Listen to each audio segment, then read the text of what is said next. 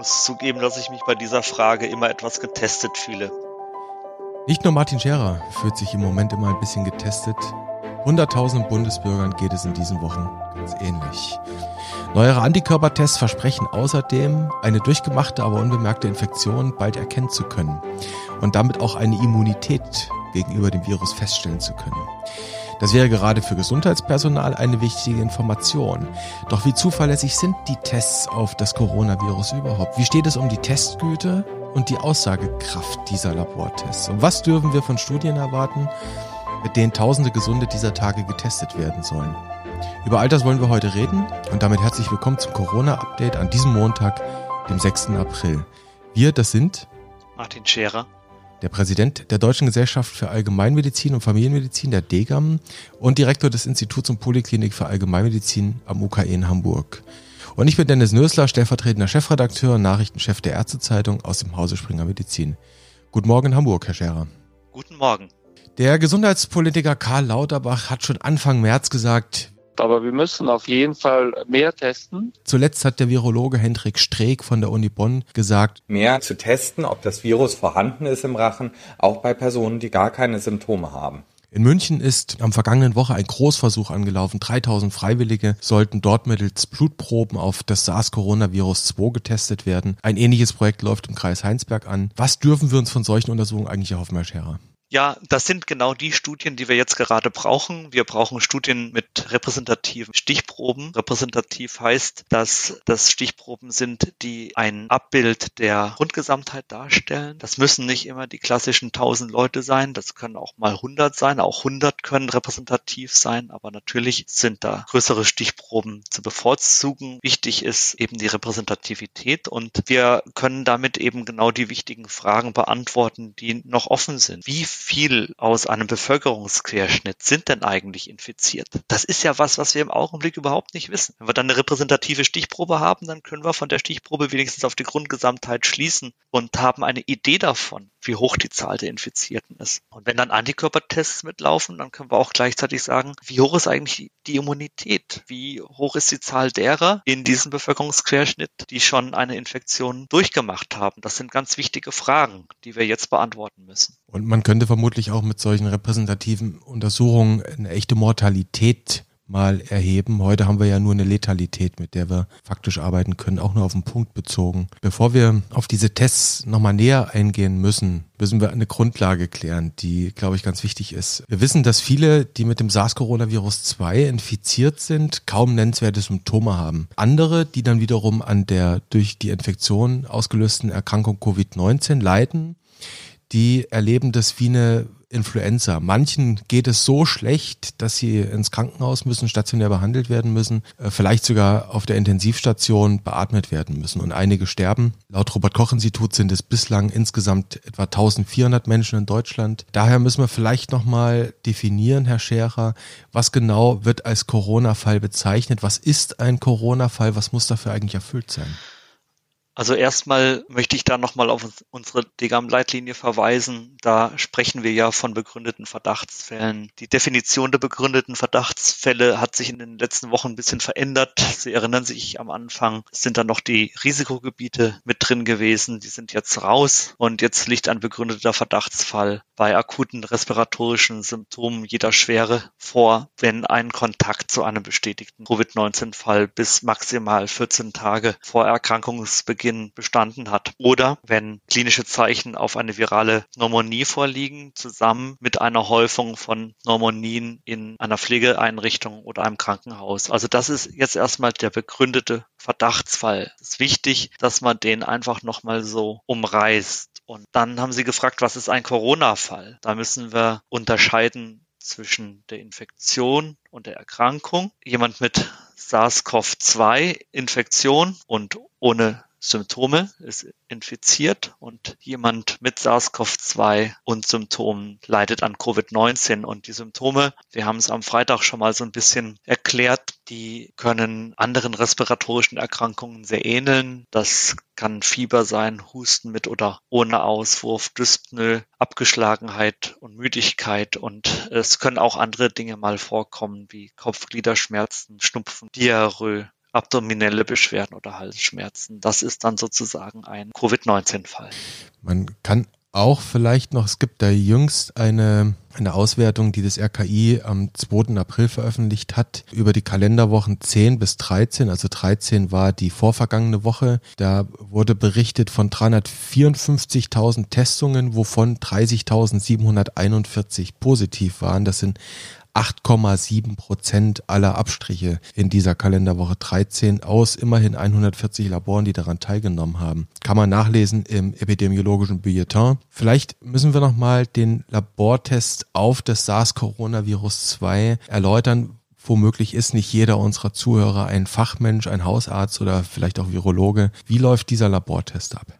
Ich selber bin auch kein Virologe, aber die Abstriche laufen so, beziehungsweise läuft die Untersuchung so, dass Abstriche aus dem Mund, Nasen, Rachenraum des Probanden entnommen werden. Diese Abstriche können RNA des Virus enthalten. Der eigentliche Test hat den sperrigen Namen Real-Time Reverse Transkriptase Polymerase Kettenreaktion oder kurz RT-PCR-Test und er erkennt eben Abschnitte der Virus-RNA. Wichtig zur Probengewinnung ist, dass man, wenn man durch die Nase geht, nicht sich vorne in dem Vestibulum aufhält, sondern bis ganz hinten durchkommt durch die Nase durch an die Rachenhinterwand und dann beim Oralen praktisch auch bis hinten hin an die Rachenhinterwand. Und das Entscheidende ist eben, dass dann dieser Test auch oder diese Probenentnahme ordentlich passiert. Wichtiges Zeichen beim, beim Abstrich durch, durch die Nase ist ja äh, vermutlich, dass es dem Patienten nicht so wirklich gut gefällt, dass der sogar Tränen in den Augen bekommen könnte, nicht wahr? Ja, das tut weh.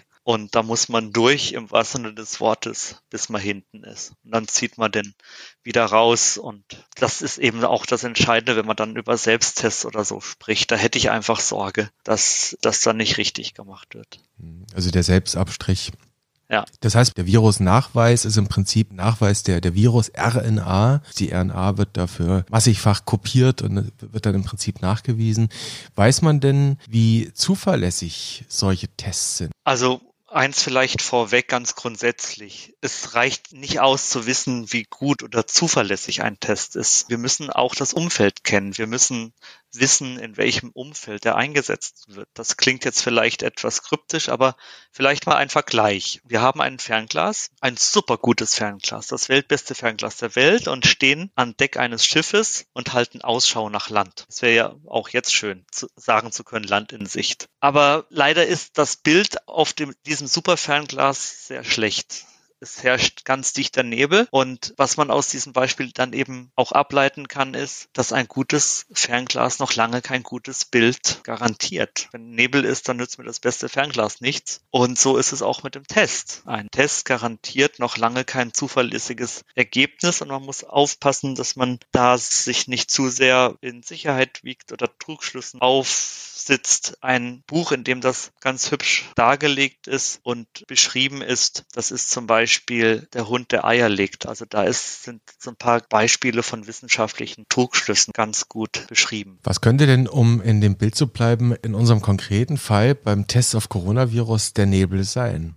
Vielleicht die Prävalenz. Also es kommt auf jeden Fall auf die Umstände an. Und die Umstände, die bestehen beim Testen in der Häufigkeit der Erkrankung. Das ist auf jeden Fall ein ganz wesentlicher Aspekt. Zu der Prävalenz kommen, kommen wir gleich nochmal. Gibt es denn irgendwelche Aussagen, wie zuverlässig der spezielle Test auf das SARS-Coronavirus 2 ist? Weiß man darüber was? Ich wage einfach mal ein Zahlenbeispiel und versuche das mal im Podcast vorzurechnen, auch wenn ich hier keine Tafel habe. Also gehen wir davon aus, analog zum superfernen Glas haben wir einen Supertest, der fast alles richtig macht. Dieser Test erkennt die Erkrankten mit einer Wahrscheinlichkeit von 99,9 Prozent. Und diese Eigenschaft ist die sogenannte Sensitivität des Tests. Also hat der Test eine Sensitivität von 99,9 Prozent. Und der Test kann noch was anderes. Er erkennt mit einer Wahrscheinlichkeit von 99,9 Prozent einen Gesunden als gesund. Also er ist in der Lage, Gesunde auch als Gesunde zu identifizieren. Das ist die sogenannte Spezifität des Tests. Und 99,9 Prozent heißt in diesem Fall, dass er bei 1000 Tests nur einmal einen Fehler macht. Das heißt, er stempelt von 1000 Patienten einen Gesunden als krank ab und einen Kranken fälschlicherweise als gesund. Soweit, so gut? Soweit, so gut. Ich komme noch mit. So, und jetzt kommen die Probanden ins Spiel. Nehmen wir mal an, wir haben tausend gesunde Menschen und einer, der, tats der tatsächlich krank ist. Und dieser eine wird auch als krank erkannt mit 99,9%iger Sicherheit. Die anderen erkennt der Test ebenfalls alle richtig als gesund. Aber bei einem dieser 1000, denn wir haben ja nur eine Testgüte von 99,9% liegt der Test falsch. Ein Gesunder erhält ein positives Ergebnis. Okay? Also am Ende stehe ich mit zwei positiv getesteten Probanden da, aber nur einer von beiden, also 50 Prozent, ist richtig positiv, also tatsächlich krank. Und ich weiß natürlich nicht welcher. Diese 50 Prozent sind der sogenannte positive prädiktive Wert des Ergebnisses. Okay? Soweit kommen wir noch mit, ja. Der ist also ein Maß für die Zuverlässigkeit des Ergebnisses beziehungsweise der Diagnose und er sagt mir, mit welcher Wahrscheinlichkeit ein positiv getesteter tatsächlich krank ist. Nur der prädiktive Wert ist wichtig für das weitere Vorgehen nach dem Test. Nochmal grob zusammengefasst. Wir haben in diesem Beispiel einen sehr zuverlässigen Test und erhalten trotzdem ein wackeliges Ergebnis, wie bei einem Superfernglas und im nebulösen Bild. Diese 99,9% Sensitivität und 99,9% Spezifität, äh, die können trügerisch sein. Das hängt eben von der Prävalenz ab. Und das ist sozusagen das Bayes-Theorem. Und wenn man Leitlinien macht, ich habe viele, viele Jahre Leitlinien gemacht. Da haben wir immer versucht, in anderen Fachgesellschaften zu erklären, warum wir in der hausärztlichen Versorgung andere diagnostische Verfahren brauchen oder andere Algorithmen, andere Vorgehensweisen, weil wir im sogenannten Niedrigprävalenzbereich sind, weil wir eben eine geringere Häufigkeit an spezifischen Diagnosen haben. Das hat ganz oft niemand verstanden. Die haben dann gesagt, bei einem Patienten mit Verdacht auf Herzinfarkt, bei einem Patienten mit Verdacht auf Schlaganfall, bei einem Patienten mit Verdacht auf Thrombose, ja, da muss es doch ein Behandlungsstandard geben, der von dem Setting unabhängig ist. Nein, ist es eben nicht, weil die diagnostische Aussagekraft eines Tests von der Häufigkeit der Erkrankung in dem bestimmten Setting abhängt. Und ein Test ist eben in einer selektiven Population dann deutlich aussagekräftig. Es hängt alles von der Prävalenz ab. Bleiben wir gerade mal bei der und gehen wir von der Thrombose nochmal zurück zu dem Coronavirus, zu dem neuen. Die Prävalenz ist ja dort etwas, was sich gerade erst entwickelt. Die nimmt quasi jeden Tag zu. Und wir kennen, wir haben im Prinzip auch nur eine Laborprävalenz, wenn wir mal ehrlich sind. Das heißt, die Prävalenz war vor einem Monat geringer, als sie heute ist. Wie sieht das um die Begrifflichkeit, die Sie gerade eingeführt haben, den positiv-prädiktiven Wert. Wie sieht das mit Blick auf die Prävalenz der Erkrankungen oder Infektionszahlen durch das Coronavirus aus? Das Problem ist ja, dass wir einen angeblich, oder lassen wir das angeblich weg, wir haben einen guten Test auf Corona. Aber es liegen uns keine wirklich belastbaren und wissenschaftlich publizierten Daten für Sensitivität und Spezifität vor. Ich habe sehr viel gesucht und eigentlich nichts Belastbares gefunden. Ich bin auch von ein paar Kollegen gefragt worden. Die Virologen sagen, der Test sei sehr gut und es kursieren auch einige Angaben von über 97 Prozent zur Sicherheit des Tests. Wir sind noch bisschen positiver gewesen in unserem Beispiel eben und haben gesagt, okay, Testgüte, Sensitivität, Spezifität 99,9 Prozent. Aber jetzt müssen wir mal zu den Umständen der Testung eben kommen. Nehmen wir mal den 2. April den 2. April 2020. Da gab es in Deutschland circa 80.000 bestätigte Covid-19-Fälle oder SARS-CoV-2-Infektion. Die Häufigkeit der Erkrankung, ihre sogenannte Prävalenz, betrug dann 80.000 auf 80 Millionen. Das heißt 0,001. Das ist das gleiche wie der eine von 1000 in dem gerade besprochenen Beispiel. Mit einer unterstellten Sensitivität und Spezifität von 99,9 Prozent wäre also der positive prädiktive Wert am 2. April etwa 50 Prozent gewesen. Und wir wissen nicht, ob die wirklich so gut ist, aber wir gehen einfach mal davon aus. Mitte März war die Prävalenz sehr viel geringer und der positive prädiktive Wert betrug da wahrscheinlich nicht einmal 1 ein Prozent. Man muss dazu sagen, das sind alles nur Beispiele, das sind alles nur Rechenexempel und das sind alles Rechenbeispiele bei einer nicht vorselektierten Bevölkerung. Kommen wir nochmal auf diese, auf diesen positiv prädiktiven Wert zurück, der eben vor etlichen Wochen unter einem Prozent gelegen haben soll. Das heißt, die Chance, dass wenn ich jemanden getestet habe, dass er nicht krank war, ist ungleich höher gewesen als die Chance, dass der Test richtig angeschlagen ist. Das müsste ja heißen, dass die damals, die meisten der damals bestätigten, laborbestätigten Fälle, vor allem am Anfang der Pandemie gar nicht infiziert waren. Das klingt mir irgendwie nach einem Gespenst, das sie da heraufbeschwören, oder?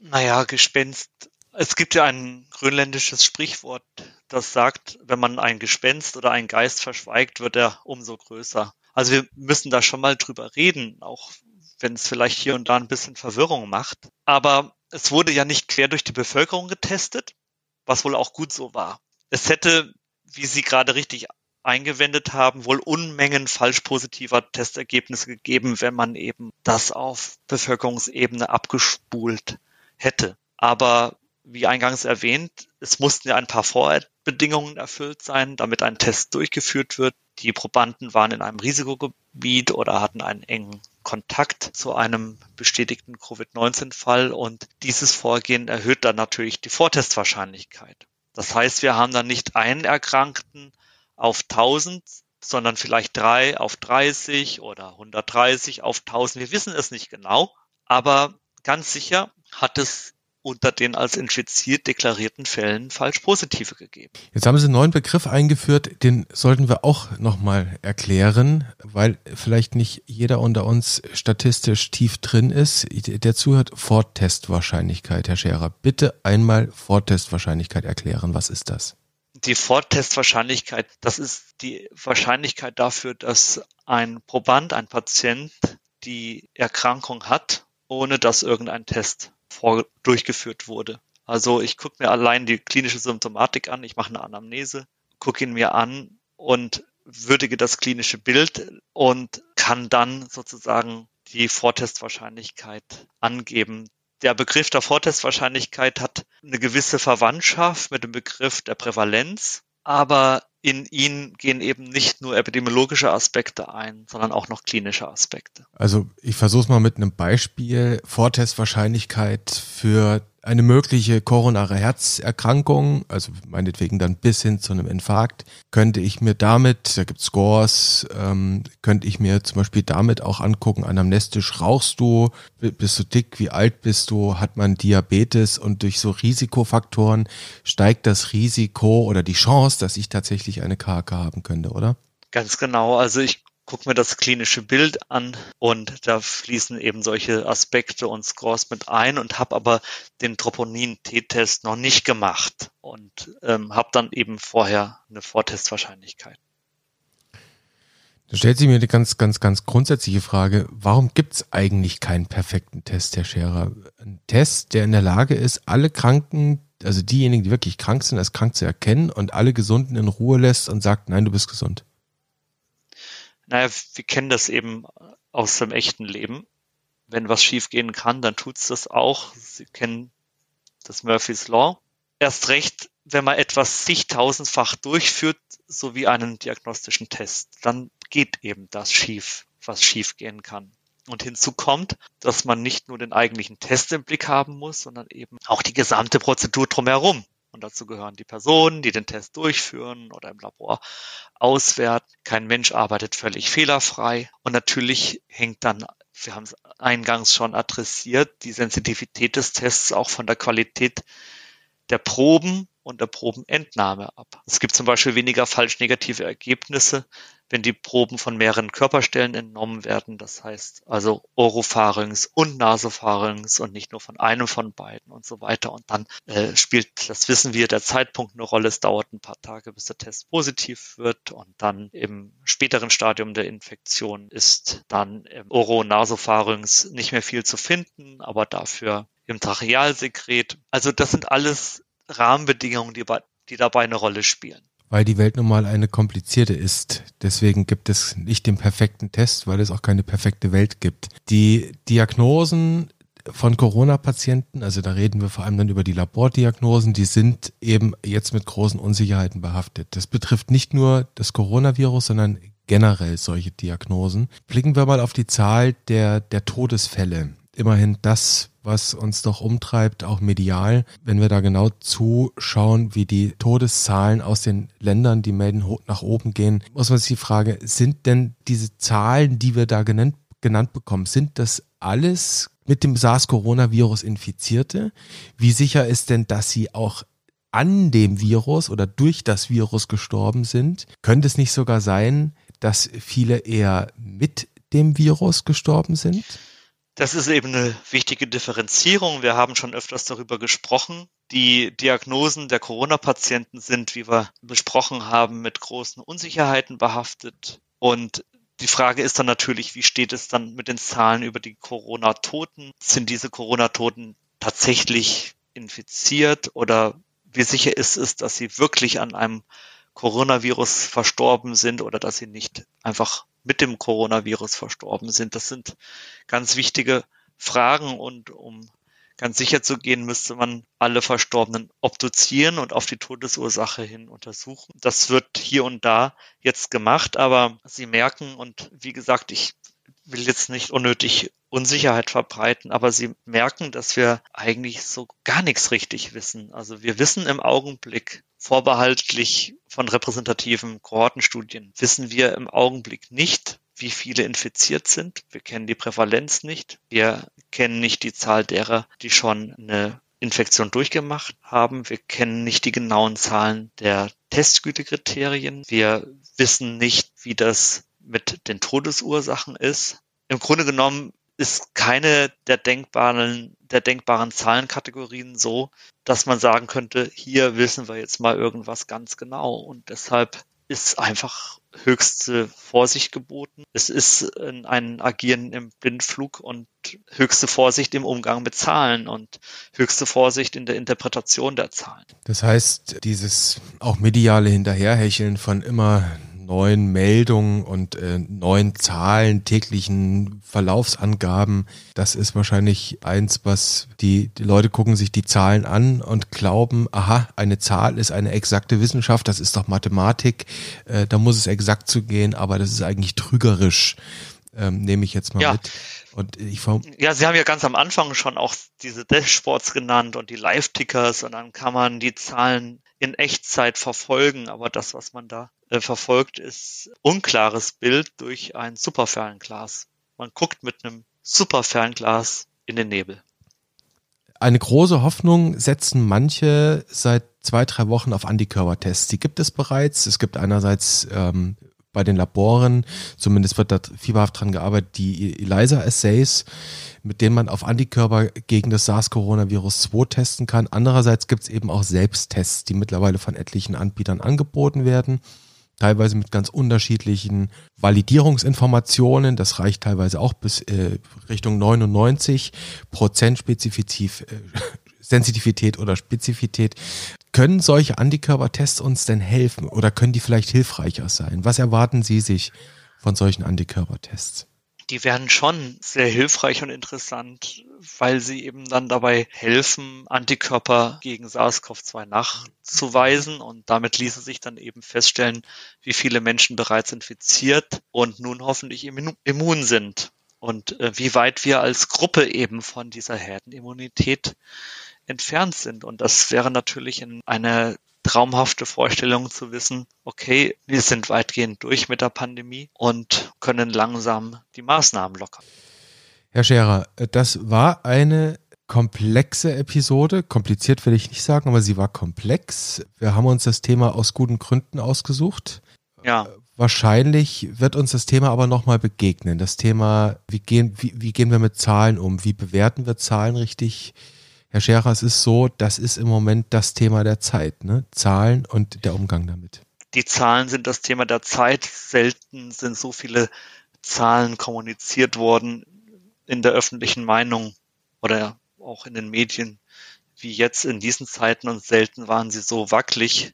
Wie gesagt, ich habe jetzt nicht deshalb darüber gesprochen, um noch mehr Verwirrung oder Verunsicherung zu streuen. Ich glaube, es ist auch für die hausärztlichen Kolleginnen und Kollegen oder überhaupt für die im niedergelassenen Bereich Tätigen nochmal ganz wichtig, auch darauf hinzuweisen und vielleicht auch darüber hinaus für alle darauf hinzuweisen, dass eben diese Tests eingebettet werden müssen in eine in eine evidenzbasierte Teststrategie und dass eben dann diese Teststrategie auch evaluiert und überprüft werden muss, wie zum Beispiel anhand ähm, von repräsentativen Samples. Und dass es eben nicht so einfach geht zu sagen, okay, jetzt äh, machen wir hier und da mal Tests im hausärztlichen Bereich und so weiter. Ich hoffe, ich konnte mit dem Spielen mit Prävalenzen deutlich machen, dass es ganz stark darauf ankommt, die Prävalenz sozusagen zu konzentrieren durch bestimmte Selektionen und Kriterien, die auch stark einzuhalten und das alles dann auch in ein gewisses Setting einzubetten, in Sentinel-Praxen, in repräsentative Studien und lasst die Hausärztinnen und Hausärzte ihre Arbeit machen. Das, das ist eine ganz große Sorge, die ich habe. Und da werden wir vielleicht noch drüber sprechen, dass äh, Menschen zu Schaden kommen, wenn das nicht funktioniert. Herr Scherer, dann hat ja mit, auch mit Blick auf die Hausarztpraxen unser Rechenexempel doch noch ein, eine Moral von der Geschichte, oder? Und zwar ist die Moral von der Geschichte, dass es gar nicht so leicht ist, epidemiologisch verwertbare Aussagen zu machen, dass die Testgüte dabei eine große Rolle spielt, dass das ähm, Umfeld, das ich mit meinem Superfernglas betrachte, dass das eine große Rolle spielt. Und ich kann durch unkontrolliertes Testen mir kein Umfeld schaffen, in dem ich dann ein klares Bild produziere. Das ist wie mit dem Fernglas und dem Nebel. Und unkontrolliertes Testen führt zum Verschlingen von Ressourcen, die anderswo besser angelegt sind, wie zum Beispiel in strukturierten Erhebungen, wie zum Beispiel in repräsentativen Samples, so wie in Heinsberg. Und deshalb ist das auch ein Plädoyer dafür, weg von unstrukturierten epidemiologischen Erhebungen zu kommen, die keine klinische Relevanz für die Patienten haben, hin zu epidemiologisch verwertbaren Daten, was ja auch Ihre Eingangsfrage adressiert und was Sie mich ja auch ganz zum Anfang gefragt haben, sind solche Studien sinnvoll? Ja, sie sind sinnvoll und da müssen die Kräfte rein. Also nicht das, sagen wir mal, sinnlose, gedankenlose Verbrennen von Ressourcen in Laboren, von Ressourcen in Form von Steuermitteln und Beitragsgeldern und von Ressourcen ganz besonders in Form von äh, ärztlichem Personal, pflegerischem Personal, sondern ein überlegtes Vorgehen. Ja, genau. Wir sind am Ende. Ähm, ich fand es interessant, so tief da einzusteigen. Äh, sicherlich nicht einfach. Wir wollen es vielleicht wieder mit einem Cliffhanger versuchen. Herr Scherer, was meinen Sie? Ja, Sie haben eben schon angesprochen, dass wir sehr viel mit Zahlen zu tun haben und ich habe von einem super Fernglas gesprochen, durch das man meint zu blicken. Wir blicken eigentlich durch einen Corona-Tunnel. Sowas hätte ich mir nie träumen lassen, dass man die ganze Welt durch einen viralen Tunnel betrachtet, auch die medizinische Versorgung. Dann wollen wir mal schauen, wie wir da wieder rauskommen aus diesem Tunnel. Vielleicht gibt es ja Lichtschalter irgendwo. Herr Scherer, es war mir eine Freude, mit Ihnen zu reden. Wir hören uns wieder. Ich wünsche Ihnen einen guten Montag. Bleiben Sie gesund und auf bald an gleicher Stelle und auf gleicher Welle. Danke, bis bald. Tschüss.